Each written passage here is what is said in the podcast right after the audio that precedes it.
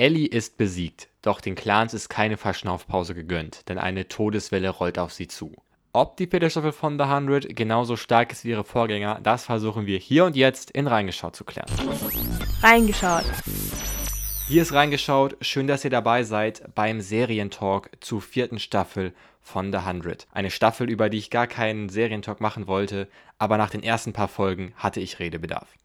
Ich freue mich auf meinen heutigen Gast, der eine bekannte Stimme hierhin reingeschaut ist. Zuletzt war er beim Weihnachtsspecial da und jetzt hat er auch den Weg zu seinem heimischen PC gefunden. Hallo Nils, ich freue mich total, dass du wieder mit dabei bist. Hallo. Wie ihr vielleicht hören könnt, sind wir natürlich noch aufgrund der aktuellen Situation in getrennten Räumen beziehungsweise in komplett getrennten Orten, könnte man sagen. Andere Kontinente, könnte man sagen. Könnte, wenn man hier den ÖPNV nimmt, äh, könnte man das meinen. Ich freue mich, dass du bei diesem wunderbaren Wetter draußen äh, den Weg vor den PC gefunden hast. Ähm, das soll jetzt hier kein Smalltalk-Thema werden. Wetter ist ja, ja im großen Sinne auch ein wichtiges Thema in der vierten Staffel von The 100. Da kommen wir aber später zu. Ich würde erstmal chronologisch anfangen und ab hier eine kleine Spoilerwarnung für die ersten vier Staffeln von The 100.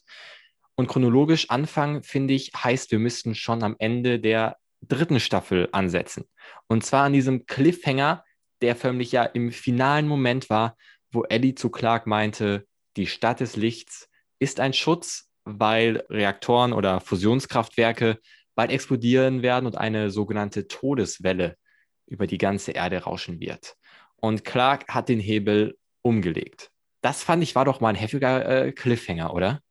Ja, tatsächlich. Ich dachte erst, es wäre vielleicht doch nur ein Bluff, und ja, wie geht es weiter? Was wird mhm. daraus? War es wirklich nur ein Bluff oder Tatsache? Wie regelt man das? Und wie sie das geschafft haben, das war ein Drama, könnte man sagen. Ja, ich fand auch, das hat so einen smarten äh, Staffelübergang gemacht, weil auch in den bisherigen Staffeln von The 100 war es irgendwie so, es gab ein Problem in einer Staffel und das ist dann ja abrupt gestoppt worden. Also zum Beispiel die Grounder in Staffel 1 ähm, danach äh, war, war das für mich beendet. Dann hat man noch am Ende ganz kurz die Mountain Man gesehen. Und dann zweite Staffel waren die Mountain Man das Problem. In der dritten Staffel war Ellie das Problem, die ja auch am Ende der dritten Staffel ähm, ja, komplett beendet worden ist. Aber man hat da schon dieses Problem der vierten Staffel aufgegriffen. Ich fand das schön, dass man gar keine Pause förmlich hatte, mal zu entspannen, sondern dass es direkt ähm, weiterging. Ähm, da finde ich, passt auch der deutsche Titel zur allerersten Folge der vierten Staffel, der heißt nämlich Die Welt muss warten.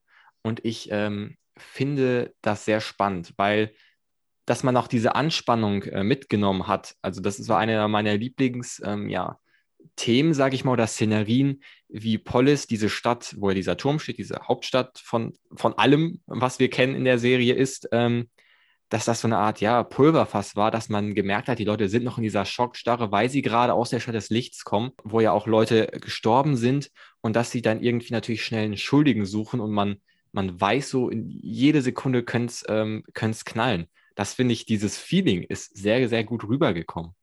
Tatsächlich würde ich auch sagen. Äh, man ist sich gar nicht sicher, wer ist jetzt überhaupt noch da, wer, um was geht mhm. es jetzt, wie geht es weiter, weil alle waren in dieser Stadt des Lichts ja. eins quasi, keine Gefühle mehr, man hat einfach so miteinander ja. gelebt und dann kommt man wieder zurück in die Realität und einem fällt trotzdem immer noch alles ein. Auch alte Feindschaften sind immer noch da. Ja. Man steht sich jetzt gegenüber. Vielleicht hat man sich in der Stadt des Lichts getroffen, war vielleicht zusammen ein Trinken, wie auch immer. Und jetzt äh, ist man wieder in einem ja, teilweise Feindesbild, würde ich sagen. Weißt du, weißt, was du gerade sagst? Das passt. Ich habe ja gerade ähm, erklärt, dass ich den deutschen Folgentitel sehr gut finde, aber was du jetzt gesagt hast, das passt sehr gut auf den englischen Folgentitel der ersten Folge. Der ist nämlich ähm, Echoes, also Echos. Und äh, das passt zu dem, was du gerade gesagt hast, dass für mich wie ein Echo die alten Feindschaften ähm, wieder zu hören sind. Aber vielleicht das Echo in umgekehrter Reihenfolge. Wird aber lauter. auch die Welt muss warten weil äh, die finde ich sogar eigentlich ein schönerer Titel. Brodeln, die, die Welt, die Welt muss erstmal warten. kommen wieder. Und wo wir schon bei Echos sind, wir haben Echo, wie es auch immer ausgesprochen wird, als äh, neue Figur, beziehungsweise nicht als neue Figur, aber sie rückt jetzt in den Mittelpunkt. Das ist diese ähm, Gehilfin von äh, König Rowan. Und die wird ja schon in der ersten Folge direkt mal als Gegenspielerin. Also nicht als Gegenspielerin, aber als Gegenpol zum Sky Crew sehr freundlich gestimmten König äh, Rowan benutzt. Und da hat man, finde ich, direkt so eine äh, starke ähm, Antagonistin auf den Plan gerufen, was mir sehr gut gefallen hat, muss ich sagen. Also es ist eine sehr gelungene Rolle, einfach. Echo ist ja eine Person, die einen sehr interessanten Werdegang auch in der Serie dann hat. Mhm. Von einer Gefangenen in Mount Weather zu einer der Kriegerinnen der ganzen Serie schlechthin, an der sich alles auch entscheiden könnte. War das, war das die die, die, in, zum Schluss war das die, die da ähm, gefangen war in dem Käfig und die Ja. dann ähm, mit, mit Bellamy äh, schon Bekanntschaft gemacht hat? Genau die. Vielleicht hat sie das auch einfach so geprägt, dass es ihr auch schwerer fällt, als jetzt zum Beispiel Roan, der Sky Crew, zu vertrauen. Weil sie ja von ähm, deresgleichen, könnte man sagen, von den Mountain Men ja äh, in der zweiten Staffel äh, gefangen gehalten worden ist. Das kann gut sein. Ja. Auf der anderen Seite würde ich aber auch sagen, sie ist ja auch Ice Nation und die sind ja sowieso sehr viel kriegs- oder kampfbereiter als andere, sehr aggressiver gegenüber Ja. anderen. Auch äh, mit den anderen Grounder-Clans sind sie ja sehr verfeindet. Das stimmt. Das finde ich ist, ähm, ist aber eine sehr gut gestaltete Person. Wie du es auch gerade gesagt hast, wir haben natürlich die Ice Nation so als die böse Nation, aber mit Rowan und Echo, finde ich, konnte man selbst in dieser Ice Nation nochmal eine gewisse Bandbreite sehen, wie man sich auch da unterscheiden kann. Das fand ich sehr gut. Und am Ende der ersten Folge, um da jetzt, sage ich mal, von der ersten Folge wegzukommen, sehen wir eine kleine ja, Staffel-Preview. Wir sehen nämlich Ägypten, wir sehen ja die Pyramiden und wir sehen diese Todeswehr. Das heißt, der Beweis, dass es die gibt. Und das war schon so ein Es war doch kein ah, bisschen Dann wird es doch aber- zu einer realen Katastrophe und man fragt sich, wie geht es denn jetzt weiter? Wo kann Ja. man sich denn noch verstecken? Und vor allem finde ich, also ich war genauso wie du, ich war mir auch nicht so wirklich sicher, ist das jetzt ein Bluff? Was ist, wenn es wahr ist? Und jetzt weiß man, dass es wahr ist. Und jetzt kann man sich fragen, ob Clarks Entscheidung richtig gewesen ist.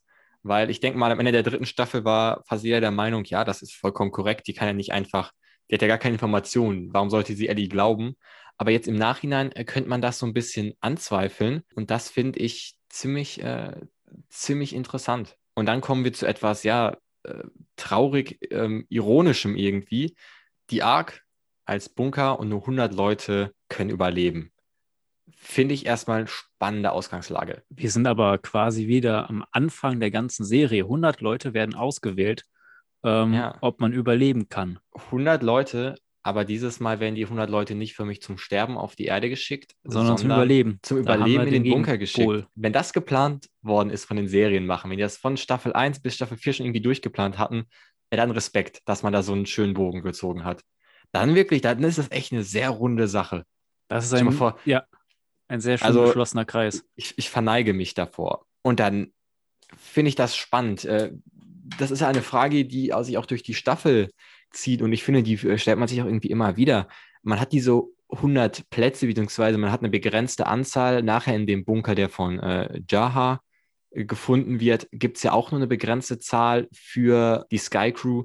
Und wie wählt man das jetzt aus? Da sehen wir auch verschiedene Herangehensweise in der Serie. Und das finde ich sehr interessant zu sehen. Ich meine, Clark sagt ja, ja, wir wählen die mit den 100 äh, besten Fähigkeiten aus. Ähm, Jaha stimmt dir dazu, aber sagt, wir machen ein, ein Losverfahren. Und das finde ich dann ja spannend, weil ich, es, es, gibt natürlich keine abschließende, also ich habe mich das auch mal selber gefragt, was würde ich an Clarks Stelle machen? Ähm, ich wüsste es nicht. Also äh, unfassbar schwere Situation. Natürlich fällt es einem einfach zu sagen, hey Clark, das geht doch nicht, dass äh, Clark jetzt hier ähm, für mich Gott spielt und sagt, wer darf überleben und wer nicht. Aber wenn man sich mal fragt, hey, wie würde ich das machen? Schwierig. Ganz schwierige Frage. Und auch interessant zu sehen, dass die Protagonisten in der Serie ja selber gar nicht sagen, was ist richtig und was falsch, dass sie selber zweifeln. Das äh, fand ich, hat man sich selber mal so die Frage gestellt. Das fand ich sehr Es interessant. lässt muss ich immer sagen. noch äh, Raum zur Interpretation. Also es jeden ist alles Fall. offen. Man, man kann dann auch dadurch, dass sie selber zweifeln, kann man nicht sagen, ja, so werden sie als nächstes entscheiden. Weil man Ja. sieht ja auch durch die ganze Staffel hindurch, äh, was man auch in den vorigen Staffeln gesehen hat, es wird eine mögliche Lösung gefunden und die wird Ja. dann nochmal komplett über den Haufen geworfen im Ja. nächsten Moment. Man wandert quasi von einer Katastrophe zur anderen. Ja, das ist so ein bisschen das Muster der Serie und vielleicht auch der Staffel, was du gerade angesprochen hast. Da gebe ich dir recht. Es scheint immer so, als gäbe es irgendwie eine vermeintliche Lösung, eine einfache Lösung, nenne ich sie mal. Ähm, und dann wird diese aber äh, nicht, ist nicht mehr möglich und dann muss man eine weitere Lösung finden, die wahrscheinlich ähm, noch suboptimaler ist, beziehungsweise wo noch mehr Druck herrscht. Also ich hatte manchmal das Gefühl, wenn man jetzt drüber nachdenkt, dass sich das vielleicht ein bisschen erschöpft, dieses dauerhafte Prinzip, wenn man es einmal durchschaut hat? Also mir war es zwischendurch doch ein bisschen zu viel mit diesem Hin und Her. Ähm, mhm. einfach, man hat eine Lösung gefunden, darauf wird hingearbeitet und dann wird es wieder verworfen, es wird quasi zerstört. Mhm. Und so geht es immer weiter. Es ist, es hat mich schon sehr gestört, aber es wird auch auf der anderen Seite eine gewisse Spannung damit aufgebaut, mhm. weil man will ja auch wissen, wie geht das jetzt aus? Welche mhm. Lösung findet man schlussendlich? Ja. Und das ist. Also eigentlich finde ich, ist es ja durchschaubar. Also, oh mein Gott, ähm, wir müssen in die Ark. Oh nein, die Ark explodiert. Oh ja, Jaha hat noch eine Karte, wo ein anderer Bunker ist. Ah, da passen wahrscheinlich mehr rein. Oh nein, ähm, der Bunker ist nicht dicht. Ach so, es gibt noch einen dritten Bunker. Ach so, und es gibt noch Nachtblut. Das Einzige, das das ausgleichen kann, ist, dass wir ja förmlich eine tickende Zeitbombe haben. Also, dass man weiß, die haben nicht ewig Zeit, nach einer Lösung zu suchen. Und gerade am Ende der Serie sieht man ja auch optisch, da kommen wir auch nochmal später zu, allein schon ähm, an diesem roten Licht, was in der Szenerie herrscht, so, sie stehen wirklich, äh, jetzt ist bald kurz vor zwölf und äh, sie müssen jetzt eine Lösung finden.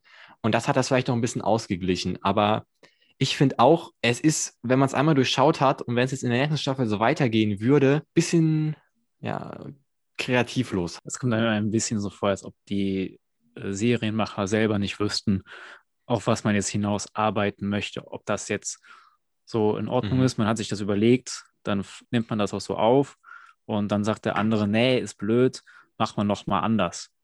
Ja. Und hinzu kommt dann noch. Man muss ja auch die dass, Folgen äh, füllen halt, ne? Naja. Ja. Hinzu kommt halt auch noch, dass die Figuren äh, auch sehr darauf hinarbeiten, dass manche Sachen gar nicht dann klappen können, einfach mhm. aufgrund von Egoismus zum Beispiel, was mich zum Beispiel sehr an Abby auch stört.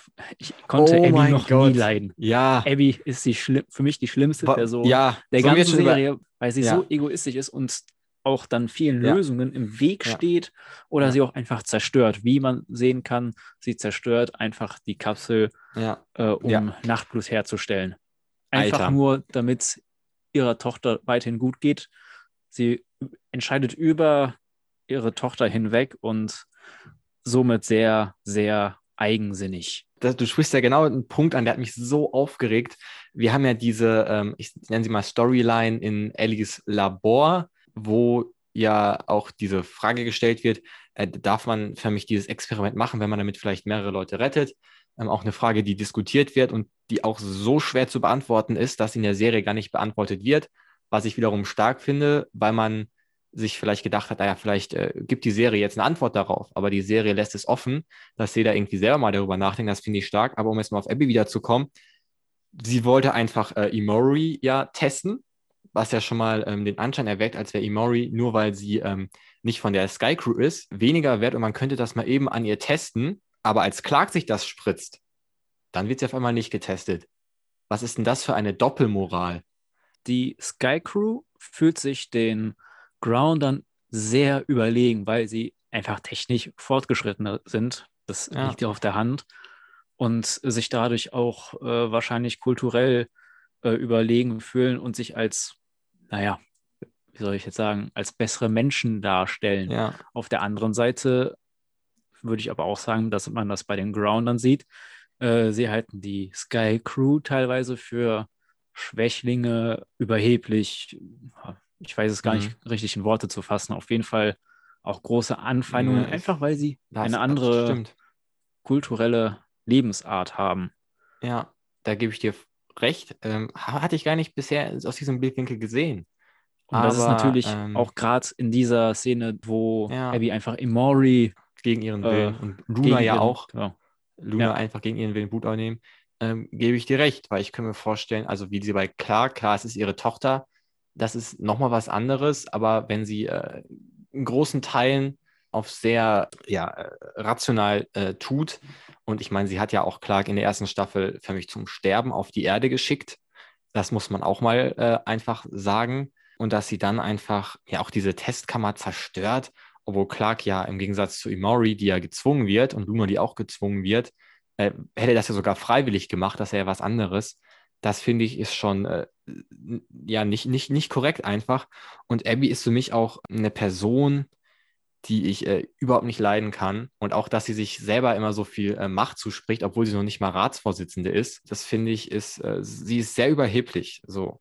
Also ich kann verstehen, warum sie so wichtig ist, weil sie die einzige Ärztin ist äh, mit ihrem Assistenten, aber auch eine Figur, die ich absolut nicht leiden kann. Nur eine Figur kann ich weniger leiden, aber auf die kommen wir mal später zu sprechen, würde ich sagen. Ich glaube, du kannst dir schon denken, äh, welche Person es ist. Und zwar will ich noch mal ganz kurz äh, zurück auf diese Liste kommen. Und zwar, es gibt viele Parallelen äh, zu, zu den 100. Und ich finde, vielleicht ist das auch irgendwie ein äh, Prozess des Erwachsenwerdens. Also äh, kann sein, dass ich mich irre, aber äh, Clark war auch in der ersten Staffel natürlich darüber sehr unerfreut, dass sie natürlich jetzt auf der Erde sind, obwohl Jahar es ja begründet hat damit, dass es irgendwie notwendig ist. Und jetzt ist sie ja in ähm, Jahas ähm, Position. Sie muss 100 auswählen, sie muss, muss über Leben und Tod entscheiden, hat äh, sehr große Verantwortung. Und vielleicht sieht man hier genau, wie Clark förmlich vom Teenager zum Erwachsenen geworden ist, weil sie sich jetzt in der gleichen Position wie Jaha in Staffel 1 wiederfindet. Und das finde ich dann doch äh, ziemlich stark, dass diese Parallele ähm, gezogen worden ist. Da habe ich bis jetzt noch gar nicht drüber nachgedacht, aber jetzt, wo du es sagst, du hast recht natürlich auch, äh, was hat das aus Jaha gemacht? Mhm. Am Anfang war er noch der Retter der Nation. Ja. Und, und dann später war er schon einer der großen Antagonisten, würde ich schon behaupten. Einfach weil ja. er immer eine Art Gegenspieler war. Der war einfach, der ist einfach durch im Kopf. Auch ähm, seine Jaha, moralischen Alter, er ist so Vorstellungen. Alter, nee. Also äh, Jaha, äh, da können wir gleich nochmal zu kommen. Ähm, auch noch eine Parallele, die Monty auch in dem Gespräch mit Clark anspricht, fand ich auch interessant, dass er Clark gefragt hat, hey, wenn du jetzt hier über Leben und Tod entscheidest und die Leute ähm, im Unwissen lässt, im Unwissen äh, vielleicht sterben lässt, ähm, weil sie ja nichts von dieser Todeswelle wussten, inwiefern unterscheidest du dich moralisch von ähm, Ellie, die du ja bekämpft hast? Das ist einer der stärksten, ist vielleicht die, ist die stärkste Szene, lege ich mich, glaube ich, äh, relativ fest, dieser Staffel weil man sich genau diese Frage stellen muss. Wie, inwiefern äh, ist, ist man da besser als ähm, der vermeintliche Bösewicht? Und das finde ich ist alles eine sehr ähm, starke Liste, äh, sehr starke Liste, wollte ich schon sagen, sehr starke, sehr, sehr starke Thematik einfach. Es ist, wie ich finde, etwas von den Serienmachen sehr gut gelungenes. Es gibt einfach nicht diesen ja. Helden in der ganzen Geschichte, der moralisch so top ist, äh, dass man ihn direkt als Vorbild nehmen könnte oder dass der immer die richtigen Entscheidungen trifft, so etwas Unfehlbares. Das hat niemand in der Serie, wirklich ja. niemand. Jeder macht ausschlaggebende ja. Fehler auch oder muss moralische Entscheidungen treffen, die mhm. teilweise gar nicht zu entscheiden sind. Man ja. bedenke das Unglück, also ich nenne es jetzt mal Unglück von Mount Weather. Stimmt, es ist, es ist eine Serie, die keinen Helden oder keine Heldin hat, sondern die mehr oder weniger einfach, ähm, ja. Es geht ums nackte Überleben. Eine, eine Bestandsaufnahme von, äh, von dieser Gemeinschaft von äh, Menschen ist auf diesem Planeten, die mit Problemen und mit sich selber zu kämpfen haben. Und sie kämpfen einfach um, ums Überleben. Und da gibt es nicht, äh, und auch das Miteinander überleben. Falsch, ja. Und was ich vielleicht noch ganz kurz äh, zu diesen 100 äh, Ausgewählten sagen möchte, einmal, ich finde es mega weird, dass Bellamy auf dieser Liste ist. Okay, bei ihr kann ich es noch eher verstehen, weil sie ja auch äh, eine ganz besondere Beziehung zu den anderen Clans hat. Ja, wie gesagt, eine sehr starke Thematik und auch der, der, der deutsche Titel dazu, Hoffnung oder Wahrheit, der ja so ein bisschen aus dieser Jaha-Lüge resultiert, finde ich da sehr passend. Und jetzt können wir mal wirklich über äh, Jaha sprechen. Warum hat der Typ so viel Einfluss? So, warum, was, warum? Er ist kein Ratsvorsitzender mehr. Klar, er war mal Ratsvorsitzender. Er hat die Stadt des Lichts förmlich äh, zu denen gebracht, hat sich aktiv auf die Suche begeben. Auf der Suche sind allein schon Leute gestorben und kam dann mit Ellie zurück.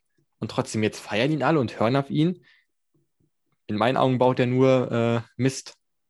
Jaha hat ein großes Talent dazu, ähm, gut reden zu können. Also er schafft ja. es durch die Art, wie er auf die Leute zugeht, und mit ihnen redet, sie zu überzeugen.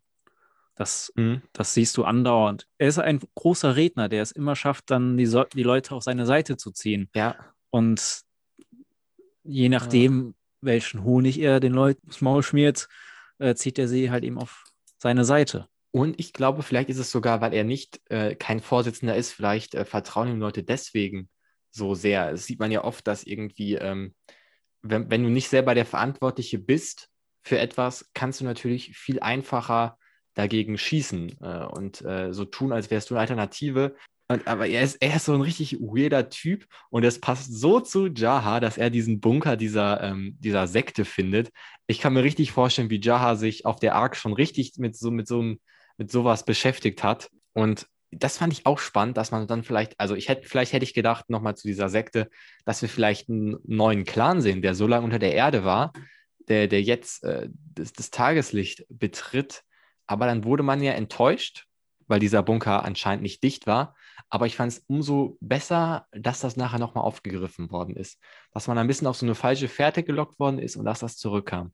Ähm, das fand ich äh, ziemlich stark. Und auch, hm, wo wir schon mal, ja, äh, tatsächlich auch gedacht, vielleicht bekommen wir jetzt noch ein, ein zweites Mount Weather. Aber mhm. das hätte ja gar nicht mehr in die Thematik gepasst, dass ja die Welt nochmal untergeht, ja. eben dadurch, dass diese Welle an Radioaktivität kommt.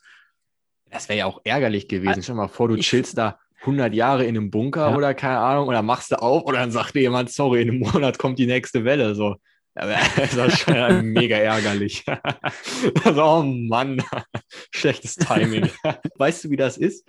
Äh, die Sendung Big Brother kennst du ja, ähm, die lief auf Sat 1 und weißt du, wann die beendet worden ist, nachdem die 100 Tage in diesem Fernsehstudio waren, einfach mitten während Corona.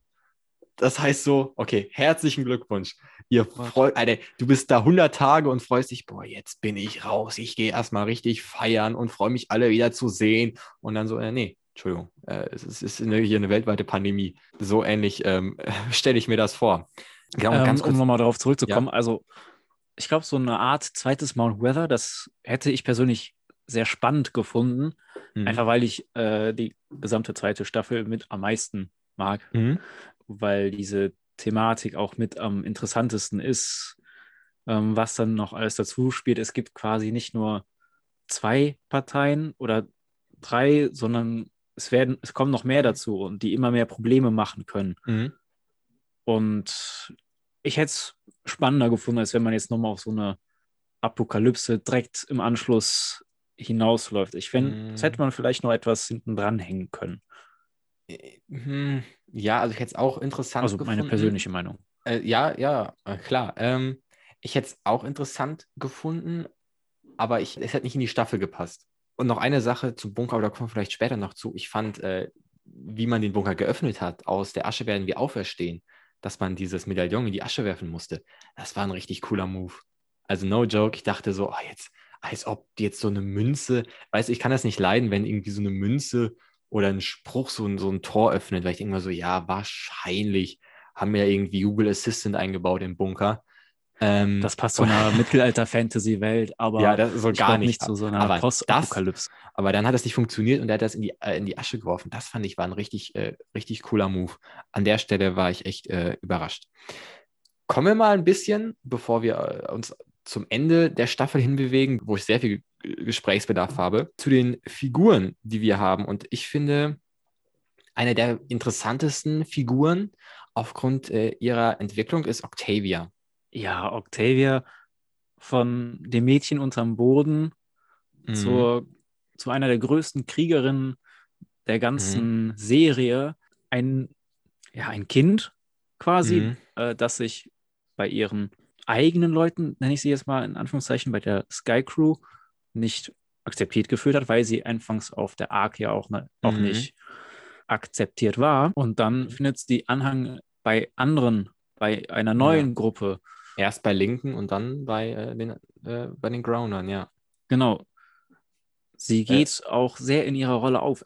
Man gibt ihr quasi auch, auch eine neue Rolle und mhm. darin, man sieht es ja, dass sie sich darin sehr wohl fühlt.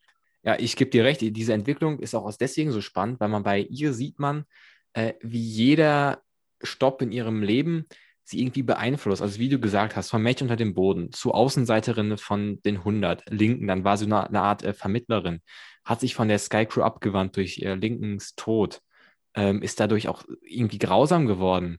ähm, was man am Anfang der Staffel auch sieht, wie sie ähm, ja einfach diesen Botschafter da von der Ice Nation oder ich weiß gar nicht von welcher Nation einfach tötet ähm, und dann so äh, vollkommen äh, ja, irre Sätze wie, ja, jeder ist an etwas schuld, äh, obwohl sie dann Unschuldigen ja getötet hat. Und man sieht richtig, wie alles, äh, weil so vieles irgendwie schiefgelaufen ist in ihrem Leben, weil sie nie irgendwie da, da, dazugehört hat. Und Lincoln war die einzige Person, ja, die sie irgendwie geliebt hat, die sie irgendwie vertraut hat. Ähm, und als, als dieser getötet wird, da wird sie so grausam. Und ich finde, das ist eine Entwicklung, die man irgendwie äh, begreifen kann, irgendwie nachvollziehen kann. Und spannend in der, am Ende der vierten Staffel jetzt fand ich, dass sie das alles selber reflektiert hat, als sie mit, äh, wie heißt er denn? Elian? Nee. Ilian. Ja, Ilian, ähm, genau, Ilian einfach in cool ausgesprochen, ähm, wie sie auf diesem Bauernhof ist und dann sagt, ja, das bin ich und ist selber von sich geschockt. Und das fand ich auch eine starke Szene und wie sie am Ende ähm, förmlich von dieser grausamen äh, Einzelgängerin in diese äh, Führungsposition förmlich äh, reingerät, dass sie jetzt die Anführerin von allen Clans ist, finde ich eine mega starke Entwicklung. Also, Als sie mit Ilian auf diesen Hof äh, gegangen ist, dachte ich zuerst, hm, wird es jetzt vielleicht doch äh, etwas zurückhaltender und zieht sich mhm. aus allem weiter raus, lebt einfach nur weiter, bis dass die ganze Apokalypse kommt, weil sie schon so viel Scheiße hinter sich hat, dass sie nicht nochmal mehr Scheiße erleben will, wenn man das im Podcast sagen darf. Ich piep's einfach elegant raus. Okay. und dann im Endeffekt verteidigt sie sich ja nur selbst und sieht, mhm. sie kann, sie kann nicht einfach von irgendetwas fliehen, sondern mhm. muss trotzdem weitermachen, weil sie sieht es ja. quasi als ihre Bestimmung auch. Ja. Sonst hätte sie sich nicht auf diesen Kampf eingelassen. Ja, und man sieht auch ähm, in diesem Kampf, wo sie nachher ähm, teilnimmt, wie sie ja äh, Ilian, Alien, wie auch immer, halt diesen äh, Jungen mit den langen Haaren, ähm, bei dem auch die Friseure schon ein bisschen zu haben, wie sie förmlich erst gar nicht irgendwie äh, ihn an sich ranlassen möchte. Und mit, mit ranlassen möchte, meine ich natürlich auf ähm, psychischer Ebene, beziehungsweise sie möchte, Ebene, emo ja. genau, Entschuldigung, emotionale Ebene, weil sie noch so von Linken geprägt ist und weil Octavia auch immer sehr im Mittelpunkt stand in den äh, vorherigen Staffeln, kann man so ihre Handlungen irgendwie nachvollziehen. Und das, finde ich, hat die Serie ganz stark gemacht und hat da, finde ich, mehr als bei irgendeiner anderen Figur ähm, drauf geschaut. Und das fand ich äh, ganz großes, ganz großes Kino. Und äh, bin ich auch mal gespannt, äh, was in den nächsten Staffeln kommt. Kommen wir mal zu meiner absoluten Lieblingsfigur. Also, wir haben so viele Figuren, die mich richtig genervt haben. Abby, Jaha sind zwei davon. Eine Figur kommt gleich noch, wo ich richtig aggressiv geworden bin. Aber können wir mal ganz kurz festhalten hier offiziell in diesem Reingeschaut Podcast, dass Raven einfach die beste Figur auf dem Planeten ist. Was geht bei ihr? Sie rettet förmlich die ganze Zeit dieses Volk im Alleingang. Wir fangen mal ein bisschen chronologisch an, weil ich sie einfach so feiere. In der ersten Staffel geht sie alleine auf die Erde in so einer, in so einer kleinen Kapsel, ja. Die sie selber alleine repariert hat. Die sie alleine repariert hat. Dann ihr Freund ist dann ja mit Clark zusammen. Aber anstatt, dass sie ähm, dann irgendwie äh, traurig zusammensackt, da hilft sie denen, sie äh, hackt ja Ellie förmlich. Sie hat einen sehr großen Verdienst daran, dass sie abgeschaltet wird. Also sie belebt sich selber wieder Sie tunkt sich selber in Eiswasser und belebt sich wieder. Sie baut eine Rakete, wo sie Nachtblut äh, herstellen will. Am Ende der Staffel äh, fliegt sie mit der Rakete zurück auf die Ark. Keiner kann mit Raven mithalten. Mit, ihren Fähigkeiten einfach. Kann auch, kann auch keiner. Also ohne Raven würde gar nichts laufen. Ohne dieses ganze Know-how, was mit Raven kommt, äh, wären die gar ja. nicht großartig weitergekommen. Auch in den ja. vorigen Staffeln. Ohne Raven ging gar nichts. Ja. Sie hat es quasi geschafft, alle am Laufen zu halten. Ja, sie hält den Laden im Alleingang förmlich am Laufen. Und ich kann mich auch nicht erinnern, ich überlege gerade die ganze Zeit, du hast äh, gesagt, man kann irgendwie keinem äh, irgendwie 100% ähm, sagen, dass, dass diese Figur nur richtig gehandelt hat. Bei, bei Raven würde ich ein bisschen widersprechen. Sie hat gar nicht diesen Drang, den Jaha hat, den Clark hat, den Bellamy hat und Abby auch hat, dass die immer meinen, sie müssten irgendwie in so eine Anführerrolle rein. Ich habe das Gefühl, dass Raven gar nicht in diese Anführerrolle möchte, einfach weil sie ihren Job so gut macht. So, sie weiß, was sie kann und das ist einfach extrem clever sein. Und was sie nicht kann, oder eventuell, wahrscheinlich können sie das auch besser als so manch anderer, irgendwie die, die, äh, die Menschen dort anführen. Und das, finde ich, macht diese Figur so unfassbar sympathisch. Da hast du recht. Aber du darfst auch nicht vergessen, äh, sie steht natürlich nicht so in der Verantwortung wie zum Beispiel Clark ja. oder Bellamy oder wer auch sonst, die die ganzen Entscheidungen treffen ja, mussten. sie und steht nicht im, nicht im Druck der Entscheidungen, aber Genau. im, im Druck, das dann umzusetzen. Also Sachen wie zum Beispiel äh, Nachtblut herstellen und so. Alles nicht ihre Entscheidungen, aber sie ist dann diejenige, die die Rakete startklar machen muss. Weißt du, was ich meine? Mhm. Also sie hat, sie hat ja auch extrem viel Druck, weil sie immer wieder in der Position ist, da Leute zu retten. Also ähm, mehr muss man, glaube ich, zu nicht sagen. Ich glaube, wir sind uns beide einig, dass das schon äh, die Person mit den krassesten Fähigkeiten ist von allen. So. Ohne Raven ist wäre diese Serie einfach nach Staffel 1 zu Ende, weil, weil keine überlebt hätte. Und kommen wir mal für mich von Top zu Flop. Zum absoluten Flop. Man sieht richtig manchmal, wie so äh, in so Klatzzeitschriften, wie dann irgendwie so Prominente von, vom ganz hohen Ruhm äh, abstürzen.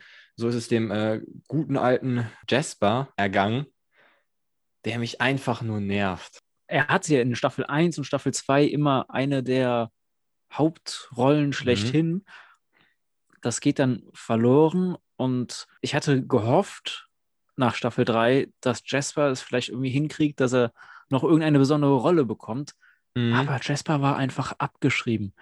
Äh, Ja. Ich glaube, selbst der, der die Folgen geschrieben hat, oder die Leute, die die Folgen gesch geschrieben haben, die hatten einfach selber keinen Bock mehr auf Jasper, weil er hat nur noch genervt. Er ging Ja. einem nur noch auf den Sack. Nicht mal, dass er Oh, irgendwie ja. etwas Produktives dazu oder auch dagegen getan hat. Er hat einfach So, das, das Ding ist, du willst nicht in diesen Gar Bunker, okay, wir haben es verstanden, du willst nicht arbeiten, okay, dann geh einfach oder chill dich irgendwo hin. Aber er muss sich ja so richtig, das nervt mich eigentlich noch mehr, er muss sich mal so richtig exposen. Diese Szene, wo es regnet, alle rennen rein und er stellt sich in den Regen und trinkt den Regen. So muss das sein, Alter. Geh doch einfach rein. Wenn du im Regen bleiben willst, dann keine Ahnung, geh in den Wald und spiel im Regen. Ja, aber stell dich doch nicht vor allen anderen hin und trink den Regen. Was ist denn schief bei dir? Dann äh, hält der andere von der Arbeit ab, indem er da irgendwie Musik anmacht und so, äh, verbraucht irgendwie mit welchem Recht auch immer die Ressourcen, indem er da äh, mega lange duscht. Dann ähm, nimmt er irgendwelche Drogen im Wald, irgendwelche Pilze. Kurz am Ende macht er irgendwie so einen Tee. Da stirbt jemand von, es ist ihm richtig egal. Man sieht richtig, wie Monty daran kaputt geht, äh, zu sehen, wie Jasper äh, sich verhält. Und Monty will ihn immer wieder retten und äh, will, will auch Harper retten, die auch von Jasper da so reingezogen wird. Und es scheint so, als gibt ähm, Jasper ist es ihm einfach mega egal, dass sein äh, bester Freund, sein ehemaliger bester Freund, da wirklich an ihm kaputt geht. Und auf diese Fürsorge, die von Montys Seite kommt, gibt Jasper einfach gar nichts. Und der ist Monty so ist- unsympathisch, wie keine Ahnung was. Monty versucht auch immer sein Bestes zu tun, um einer Mhm. Lösung beizutragen. Er ist immer bemüht, immer was zu schaffen und das tut er ja auch. Monty ist, finde Ja. ich, auch einer der besten in der ganzen Serie. Ja, Ah, Und dann im Gegensatz zu Jasper, da, da, du merkst, am Anfang von Staffel 1 waren sie auf einem Level und es hat sich komplett auseinandergedriftet. Monty, eine, immer noch eine der wichtigsten Figuren und Jasper ist ja. weg. Jasper ist einfach Ja. raus. Oh, Um dich zu zitieren Ja. zu dürfen, wenn du denkst, dein Kind wäre hochbegabt und merkst, es ist einfach nur Assi. Ja. das ist Jasper. Leider. Es, es tut mir leid, ich fand es auch nicht schlimm, als also man hat auch kommen sehen. Ich meine, man hätte auch nicht noch eine fünfte und sechste Staffel ihn als totale Randfigur da äh, Party machen äh, lassen können. Ist in dem Zusammenhang vielleicht gut, weil er schon irgendwie mit seiner Ich bin gegen alles Haltung Einfluss hatte. Ähm, das, das fand ich war stark. Es hat mich irgendwie persönlich einfach genervt. Äh, Props an den Schauspieler, der die Rolle anscheinend so gut äh, gespielt hat, weil er genau das bei mir erreicht hat. Ja, Jasper hat man auf jeden Fall durch die vierte Staffel hinbekommen, dass ich gar nicht so traurig war, dass er jetzt nicht mehr dabei ist. Ähm, Aber man hätte die Zeit auch noch mit anderen Sachen füllen können, ja, finde ja. ich. Ich fand äh, die Monty, äh, Monty Harper-Geschichte war so eine ganz süße Love-Story an der Seite und auch am Ende, ähm, wie sie dann doch äh, überleben möchte und äh, für mich. Äh, Monty sagt, ich liebe dich nicht, damit er für mich äh, sich selber in Sicherheit bringt, was auch irgendwie weird ist. Fahr doch einfach mit. Also, ne, weißt du, was ich meine? Ja, komm, kaufe ich ein. Äh, ist, eine, ist eine nette Sache. Ich habe. Ist, Äh, ist, ich find's, ich fand es trotzdem schön. Also es war so, ein, ja, so eine nette, äh, beiläufige Story. Und wenn ich teasern darf. Nein, bitte nicht, bitte nicht. Es wird interessant noch in den nächsten Staffeln. Also ich, also ich denke mir, ich kann nicht äh, hier vor ein paar Wochen äh, Serientalk über Bridgerton machen und mich jetzt darüber beschweren, dass es eine Romanze gibt, eine kleine. Ähm, ich habe zur ersten Staffel gesagt, dass diese ganzen Teenie-Romanzen mir in der ersten Staffel äh, ein bisschen genervt haben. Aber die hat man so weit zurückgefahren, äh, auch Respekt und deswegen äh, Monty Harper kaufe ich ein, bin ich deiner Meinung. Nette Sache. Kommen wir mal noch zu einer, also wir haben noch zwei Figuren. Äh, sollen wir erstmal über Clark reden oder über die äh, legendäre Figur von Murphy? Mir egal. Ich finde, Clark ist ein bisschen in den Hintergrund gerückt, oder? Findest du? Also jetzt äh, Sendeminuten technisch, ja. Ist mir gar nicht aufgefallen. Also Und die Entscheidungen lagen ja immer bei Clark, aber jetzt liegen die ja auf den Schultern von Clark, von, von Marcus, von, äh, von Abby, von Jaha. Und das fand ich angenehm eigentlich. Also ich finde die Rolle von Clark spannend ähm, und fand es vor allem auch dahingehend spannend, dass sie immer wieder bezweifelt hat, dass sie die Verantwortung tragen kann und ihre Entscheidungen im Nachhinein bezweifelt hat. Ähm, aber sie ist für mich ein bisschen unrelevanter so geworden. Ich könnte auch gar nicht so viel jetzt über sie sagen, muss ich sagen. Also ich finde schon, dass Clark immer noch in einer der großen Rollen ist, die mit zu den ganzen Entscheidungen beitragen und auch quasi darüber bestimmen kann und auch bestimmt. Einfach weil sie seit Anfang an diese Anführerrolle hat. Mhm. Sie hat sie ja an sich auch genommen, mhm. aber sie ist ihr auch sehr, wie soll ich sagen, zugelaufen. Clark ist die Anführerin. Sie, ja. auf sie konzentriert sich die Macht und auch der Fokus. Ja. Natürlich, sie ist die Protagonistin der ganzen Serie, aber mhm. Doch. Ich finde, die vierte Staffel ist so wie keine äh, andere Staffel, also von den vier, die ich bisher gesehen habe, den ersten vier, ähm, eine Serie, die die Aufmerksamkeit auf ganz viele Punkte irgendwie verteilt. Also sowohl auf Bellamy wie auf ähm, Octavia. Natürlich ist Clark auch dabei, aber auch äh, Murphy hat ja auch äh, viel Raum vergleichsweise. Deswegen äh, weiß ich gar nicht, also klar ist Clark irgendwo die Hauptfigur, weil sie das auch schon in anderen Staffeln war, aber man ist davon abgekommen, weil man so viele andere tolle Charaktere links und rechts von ihr hat. Ja, das mag, mag sein, aber ich finde trotzdem weiterhin, dass Clark immer noch mhm. sehr präsent ist. Auch man merkt es, also habe ich zumindest so für mich gemerkt, dass alles immer noch irgendwie mit irgendeiner Entscheidung von Clark zusammenhängt. Das merkt man mhm. immer wieder. Mhm. Es läuft ja. äh, irgendwie weiter, was sie irgendwann mal angefangen hat oder aus irgendetwas ja. resultiert, was sie getan hat. Deswegen ist sie, auch wenn sie vielleicht nicht so viel Bildschirmzeit hat, doch mhm. sehr präsent.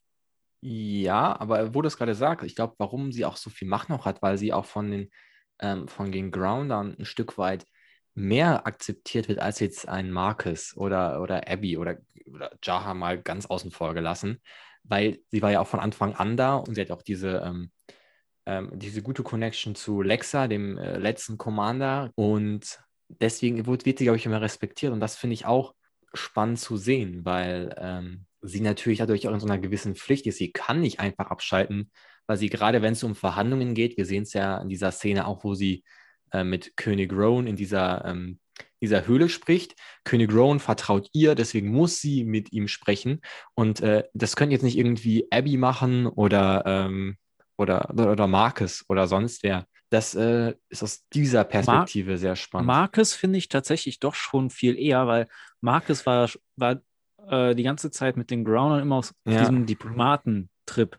Er wollte ja. immer diese diplomatische Lösung für alle suchen. Ja. Ja. Immer so eine Art Mittelweg. Das, deswegen finde ich auch Marcus mit einer der besten, auch wenn er am Anfang immer sehr als Loch dargestellt wird.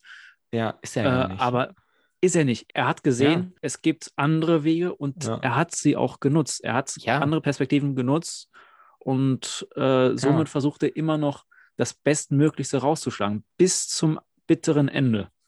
Ja, und äh, spannende Geschichte auch, die du gerade angesprochen hast. Klar, er ist Diplomat der Serie. Ich finde auch, er ist der, der am geeignetsten für dieses Amt ist, weil er, wie du schon gesagt hast, immer ähm, auf Frieden aus ist. Er ist so ein bisschen der, der gewählte Vorsitzende des Friedens. Äh, er ist auch übrigens der gewählte Vorsitzende, was man auch des Öfteren vergisst, weil die Entscheidungen dann oft äh, andere treffen und nicht er, was ich äh, irgendwie schade finde. Und da hätte er sich ein bisschen mehr durchsetzen müssen. Und äh, spannend auch im Zusammenhang mit Jaha zu sehen, wie Jaha war ja der, äh, der vor ihm, der Vorsitzende. und wie Jaha ähm, sehr darauf bedacht ist, äh, dass die äh, Skycrew Vorteile bekommt und Marcus dann doch das, ähm, das Gesamte in den Augenschein nimmt und auch sehr diplomatisch handelt, dass da ganz äh, zwei unterschiedliche Führungsstile aufeinanderprallen. Das finde ich sehr interessant zu sehen, weil man das ja auch äh, auf der Welt äh, des Häufigen sieht, ohne das jetzt irgendwie werten zu wollen. Aber man sieht ja des Öfteren, dass ähm, Administrationen äh, und Regierungen oder äh, höhere Ämter, die gewählt werden, ähm, dass es da oft so einen Wechsel äh, zwischen so zwei äh, Typen, sage ich mal in Anführungszeichen, gibt. Und deswegen finde ich das auch sehr spannend. Kommen wir mal zu einer Figur, die so ein bisschen ihr Comeback hatte, diese Staffel. Es geht um Murphy. Murphy. Murphy, ja. Äh, spannende Murphy. Figur. Also Murphy kann man nie so wirklich einschätzen, finde ich. Ja. Er hilft, wo er kann, um auch bei diesen ganzen Katastrophen irgendwas zu schaffen. Und dann ist er zu anderen wieder sehr ja, egoistisch, ähm, Ja. sehr ich-bezogen. Äh, ist mir egal, ich mache, was ich will. Er hat einfach so einen Charakter. Der ist jetzt zwar nicht der Beste, aber es ist einfach, ja, äh, macht einfach Spaß, ihm zuzugucken. Äh, Sehr schöne Szene, wie er die Medikamente ähm, gebracht hat, der Luna und den anderen Leuten. Und wie heißt er nochmal, der, der Heiler Nairo oder so? Maiko. äh, die ja diese Strahlenvergiftung äh, oder Strahlenschäden irgendwie haben und äh, Abby will die Medikamente nicht ähm, rausrücken. Nee, Raven möchte sie nicht rausrücken. Ähm, und dann bringt, ähm, bringt Murphy die. Und dann denken alle so, oh, er ist so gut. Und dann sagt auch dieser Assistent von Abby, wer hätte gedacht, dass Murphy irgendwann so gut geworden ist? Und Abby sagt dann, äh, ja, ich hätte das gedacht. Und dann ist er zurück bei Imori und sagt einfach so, ja, ich habe mich schon mal bei Abby eingeschleimt, damit wir einen Platz im, äh, in der Ark bekommen. Und dieses, ähm, man weiß nie, wie viel ist jetzt äh, gut, wie viel ist Egoismus. Genau wie dieses eine bei ähm, Imori, die ja ähm, diesen Eindringling gesagt hat, er wäre ihr Feind und äh, dann sagt die so, ich habe das nur gemacht, damit ich nicht dran komme. Also diese beiden passen so schön zusammen. Man weiß nie, wo man dran ist. Man weiß nie, ist Murphy jetzt gut? Ich finde auch diese Gespräche zwischen Raven und Murphy irgendwie ganz spannend immer. Man weiß nie, ist Murphy gut oder macht das aus Egoismus? Und das macht unfassbar Spaß dazu zu schauen. Man weiß nicht, hassen oder lieben sich Murphy und Raven jetzt. An sich Ja. hassen die sich, aber doch denkt man sich manchmal, sie mögen sich doch sehr gern. Sie Ja. sind doch sehr gute Freunde. Und Murphy und Imori, das ist ein Paar, da haben sich zwei gefunden, wie ein Topf und wie Topf und Deckel. Ja, Da haben Also- sich zwei gefunden, die, die genau gleich sind. Ja, ich freue mich auch, dass, dass Murphy so lange im Cast ist. Nach der ersten Staffel hatte man das Gefühl, oh, ist, er ist der, der Böse jetzt und ähm, der ist so ein Psycho, ne, der immer nur irgendwie sowas macht. Weil er hat immer so ganz weirde Geschichten. Er war, erst war der Verstoßene, dann hat er die Stadt des Lichts gesucht. Ähm, dann war er doch, meine ich, eine Zeit lang so eine Art Flammenwahrer oder sowas. So ein Ja, Assistent. irgendwie schon. Ey, so, so ganz weirde Sachen, die Murphy erlebt. Also ich, ich finde, man kann ihn drinnen lassen. Es macht so viel Spaß, ihm zuzuschauen. Er, Er ist hält einfach auch die charakterlich. Oben. Ja, ja, ja. Also charakterlich ist er wahrscheinlich nicht meine Lieblingsfigur, aber jetzt aus der Sicht des reinen Zuschauers, der unterhalten werden möchte, ist Murphy äh, ein großer Gewinn für die Serie. Gehen wir mal Richtung äh, Finale der Serie, beziehungsweise die letzten Folgen. Eine Frage würde ich mal dazwischen schieben. Wir haben jetzt so ein paar Figuren hier besprochen. Angenommen, äh, du dürftest drei Leute wählen, äh, mit denen du da äh, überleben müsstest in dieser Welt. Wen würdest du wählen? Von allen Figuren.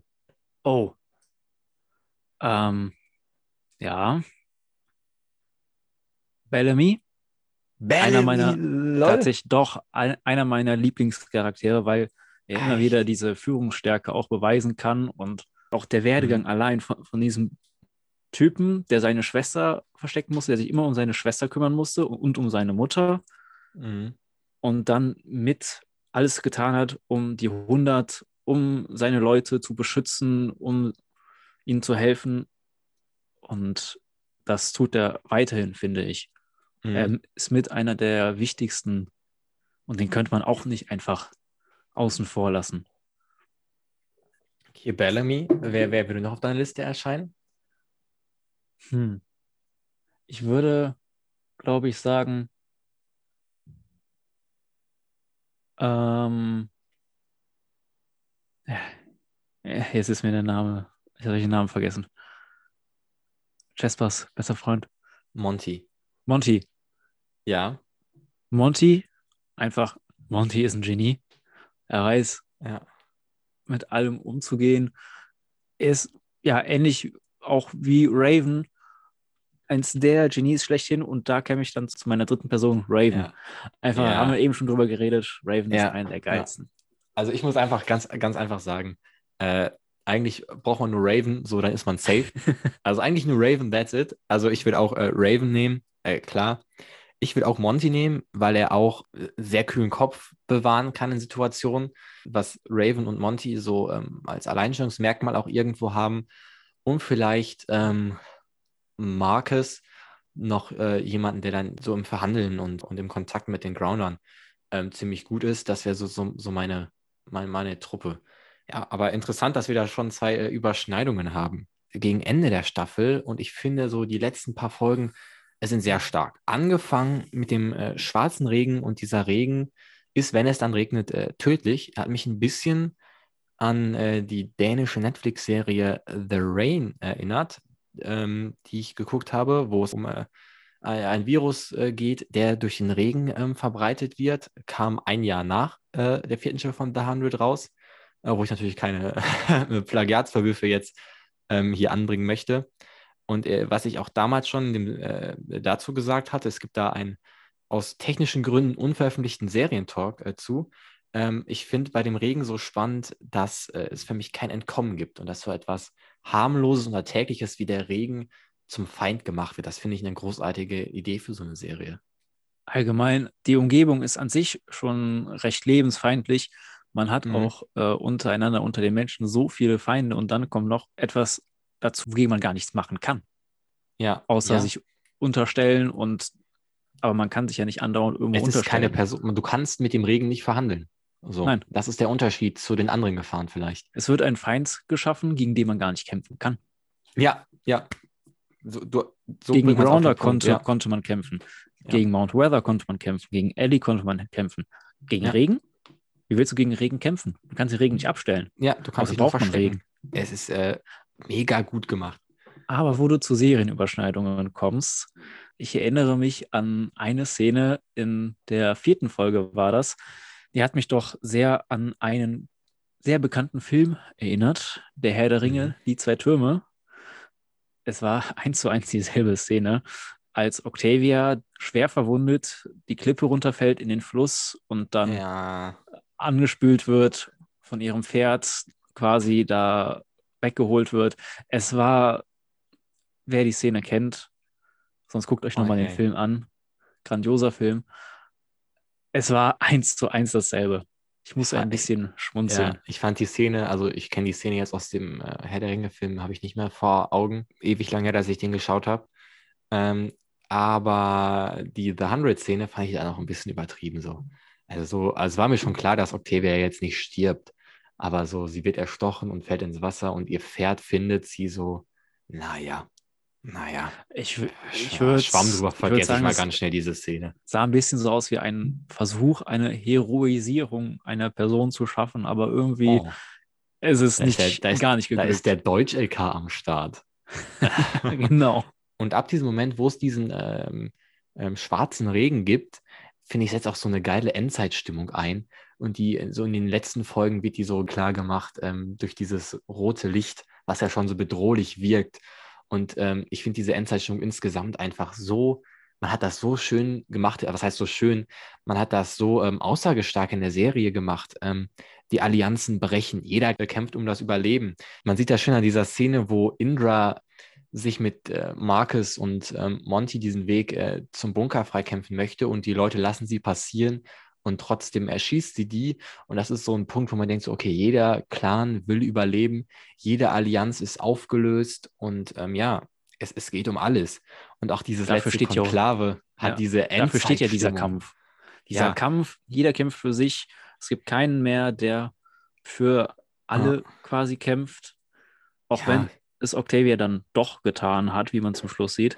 Und da Ja. fand ich dann sehr interessant, als das eine Nightblood ähm, Luna. noch dazu, Luna dazu Ja. kommt. Sie sagt, sie kämpft für den Tod. Ja, Wenn, wenn sie waren- gewinnt, geht keiner in Ja. den Bunker. Ich waren frage so mich ganz ehrlich, was. Was hätten die gemacht, wenn sie gewonnen hätte? Die sind ja so, äh, halten das äh, Konklave so hoch. Ich kann mir vorstellen, dass das vielleicht, oh, vielleicht wäre es ja doch so äh, gegangen, dass sie das respektiert hätten, aber na, ich, eigentlich glaube ich es nicht. Also äh, Dann hätte es tatsächlich mindestens, die Sky Crew allein geschafft. Ja, wollte ich sagen, mindestens Sky Crew hätte das nicht akzeptiert. Ähm, und wir hatten, wo du das Konklave jetzt schon ansprichst, ich finde, wir hatten viele, äh, in Anführungszeichen, so Big Player im Spiel, äh, im Konklave. Also wir hatten Octavia, wir hatten äh, König Rowan, wir hatten ähm, Elia. Echo.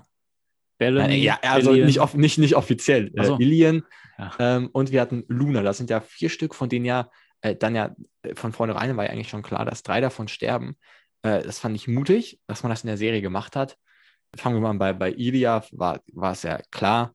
Was heißt, war es klar, aber ähm, er war ja auch nicht so eine richtige Figur und man wusste nicht, äh, wenn man Octavias richtig noch groß ähm, weiterschreiben möchte, ähm, da hilft er nicht viel. Der König Rowan fand ich krass, dass man ihn hat sterben lassen. Und man hat natürlich dann äh, Echo im Nachhinein mehr Raum dadurch gegeben.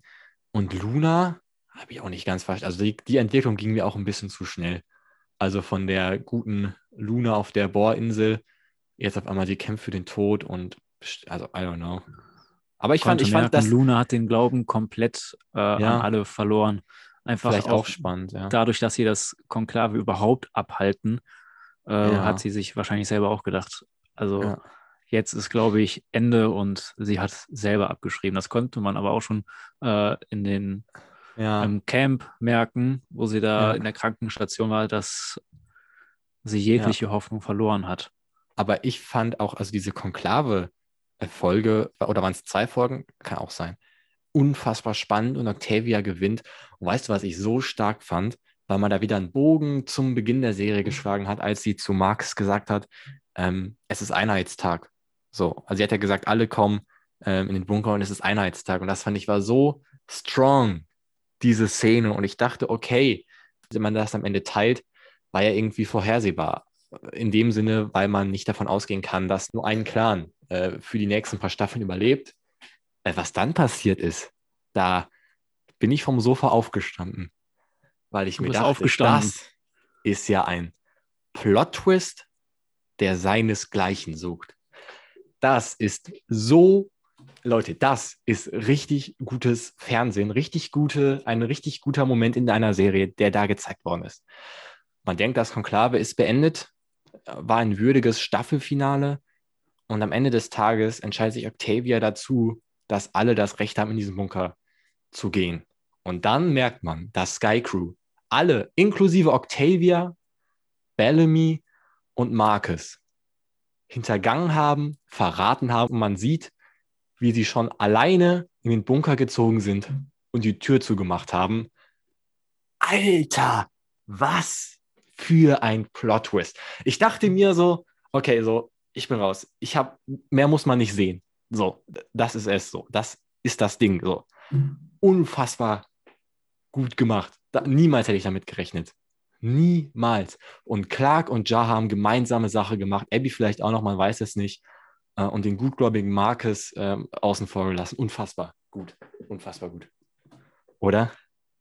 Ich war auch sprachlos, wirklich sprachlos.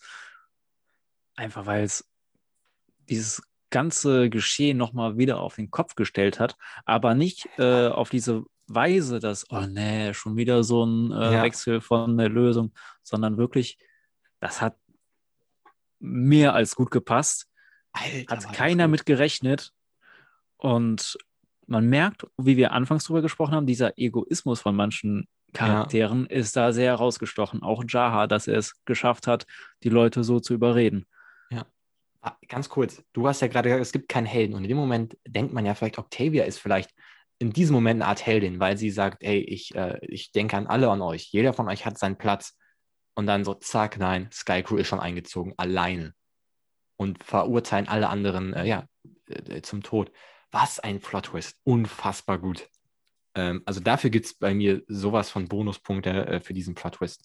Ähm, und äh, es ist ein bisschen ironisch. Ähm, ähm Marcus ähm, versucht ja in den Bunker reinzukommen und er hat ja auch eine andere Rolle mal gespielt in einer Serie. Ich habe sie jetzt nicht so häufig in, dieser, in diesem Podcast erwähnt.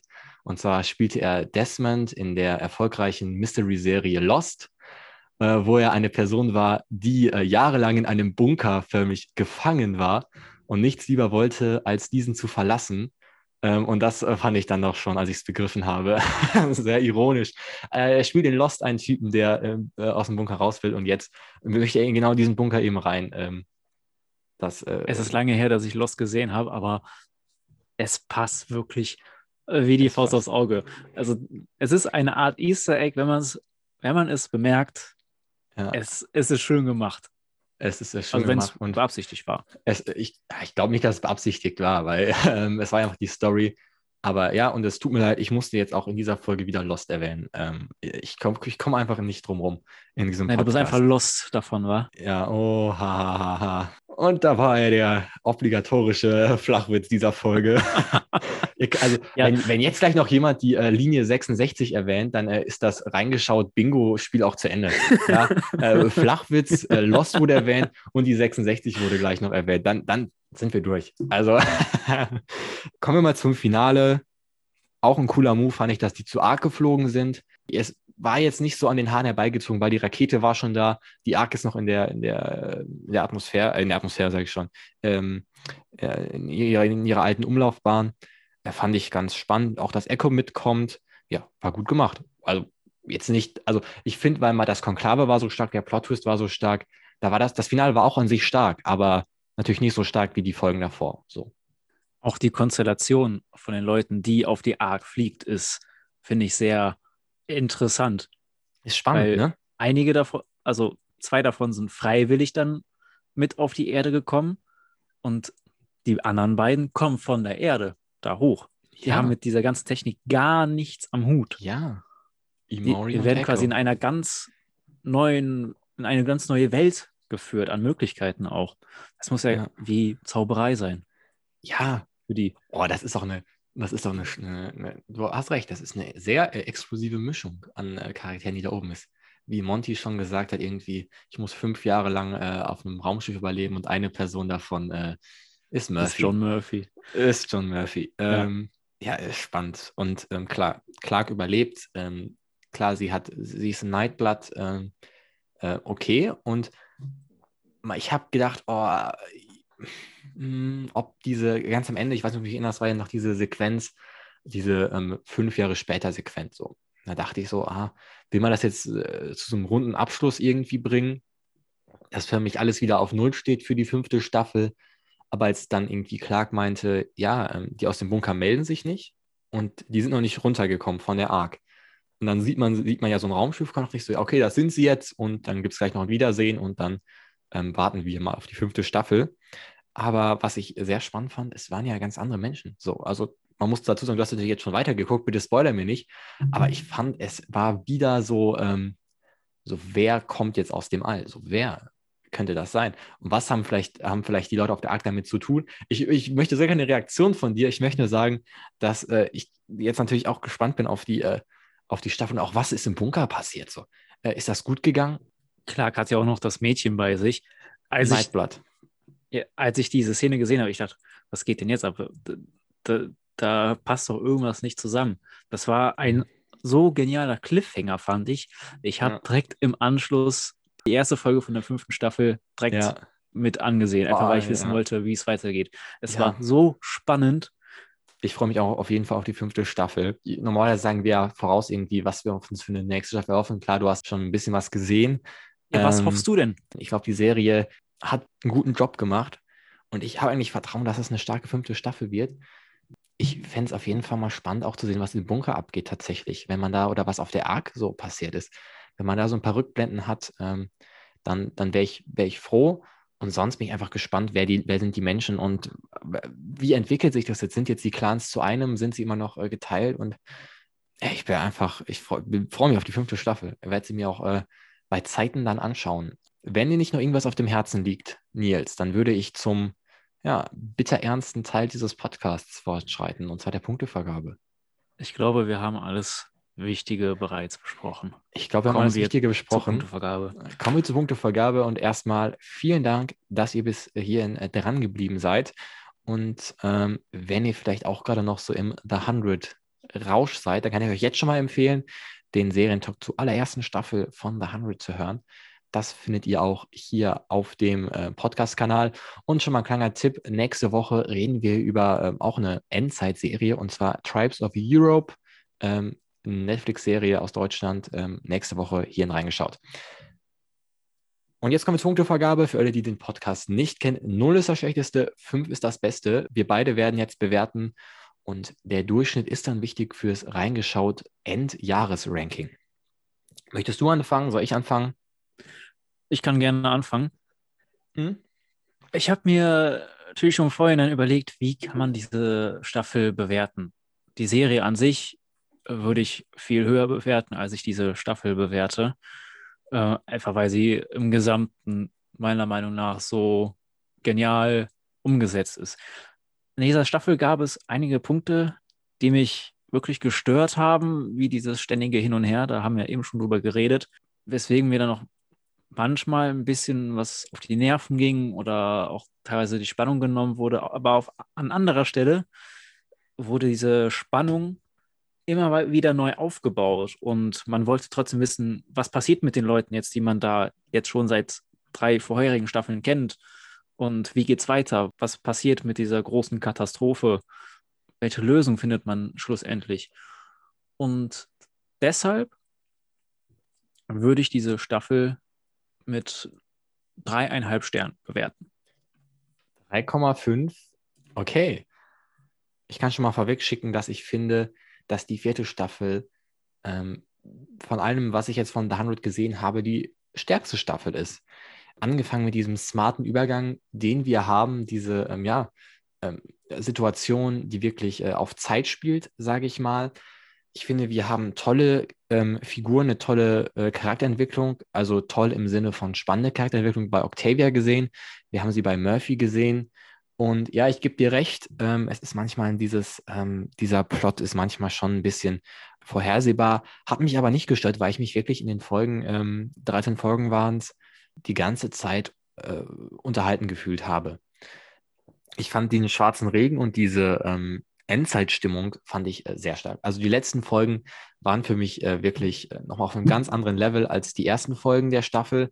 Also angefangen wie bei dieser Optik, bei dieser ähm, bei, bei, bei diesem Konklave, bei diesem irren Plot-Twist, ähm, den ich so noch nicht oft gesehen habe, ein Plot-Twist ähm, ja, mit solcher Genialität dahinter. Wir haben tolle neue Figuren ähm, gehabt, beziehungsweise Figuren jetzt mehr in den Mittelpunkt gerückt, interessant fand. Und ähm, ja, ich bin gespannt auf eine fünfte Staffel. Ähm, ich ich fand es ich fand's sehr gut. Deswegen äh, würde ich eine sehr hohe Punktzahl geben. Ich gebe 4,75 Punkte für The 100, die vierte Staffel. Und dabei sind wir bei im Durchschnitt 4,125 Punkten. Und das ist gar nicht mal so schlecht. Damit rückt die Serie tatsächlich auf Platz 2. Platz 1 ist aber immer noch Bridgerton mit ähm, ja, 4,25. Also mit nicht viel Unterschied. Ähm, ist ein guter Wert. Nils, vielen Dank, dass du da warst. Sehr gern. Mit mir so ausführlich gern. über The 100 gesprochen hast, über die vierte Staffel. Vielen, vielen Dank. Äh, ich hoffe, wir hören uns ähm, bald nochmal wieder. Und äh, wer dich jetzt sofort hören möchte, der kann natürlich auch die äh, ähm, Serientalks zu Hannah oder zu The Witcher sich anhören. Oder, oder äh, ja, wer jetzt schon an morgen denkt, äh, das Weihnachtsspecial. Vielen Dank, dass du da warst. Vielen Dank, dass ihr zugehört habt. Die Staffeln 1 bis 6 von The 100 findet ihr bei Amazon Prime Video. In dem Sinne, wenn ihr nie wieder was verpassen wollt, folgt reingeschaut auf Instagram. Dort heißt der Podcast reingeschaut-podcast. Würde ich mich sehr drüber freuen. Wir sehen uns, ähm, ja, irgendwann wieder, denke ich mal. Ciao. Ciao.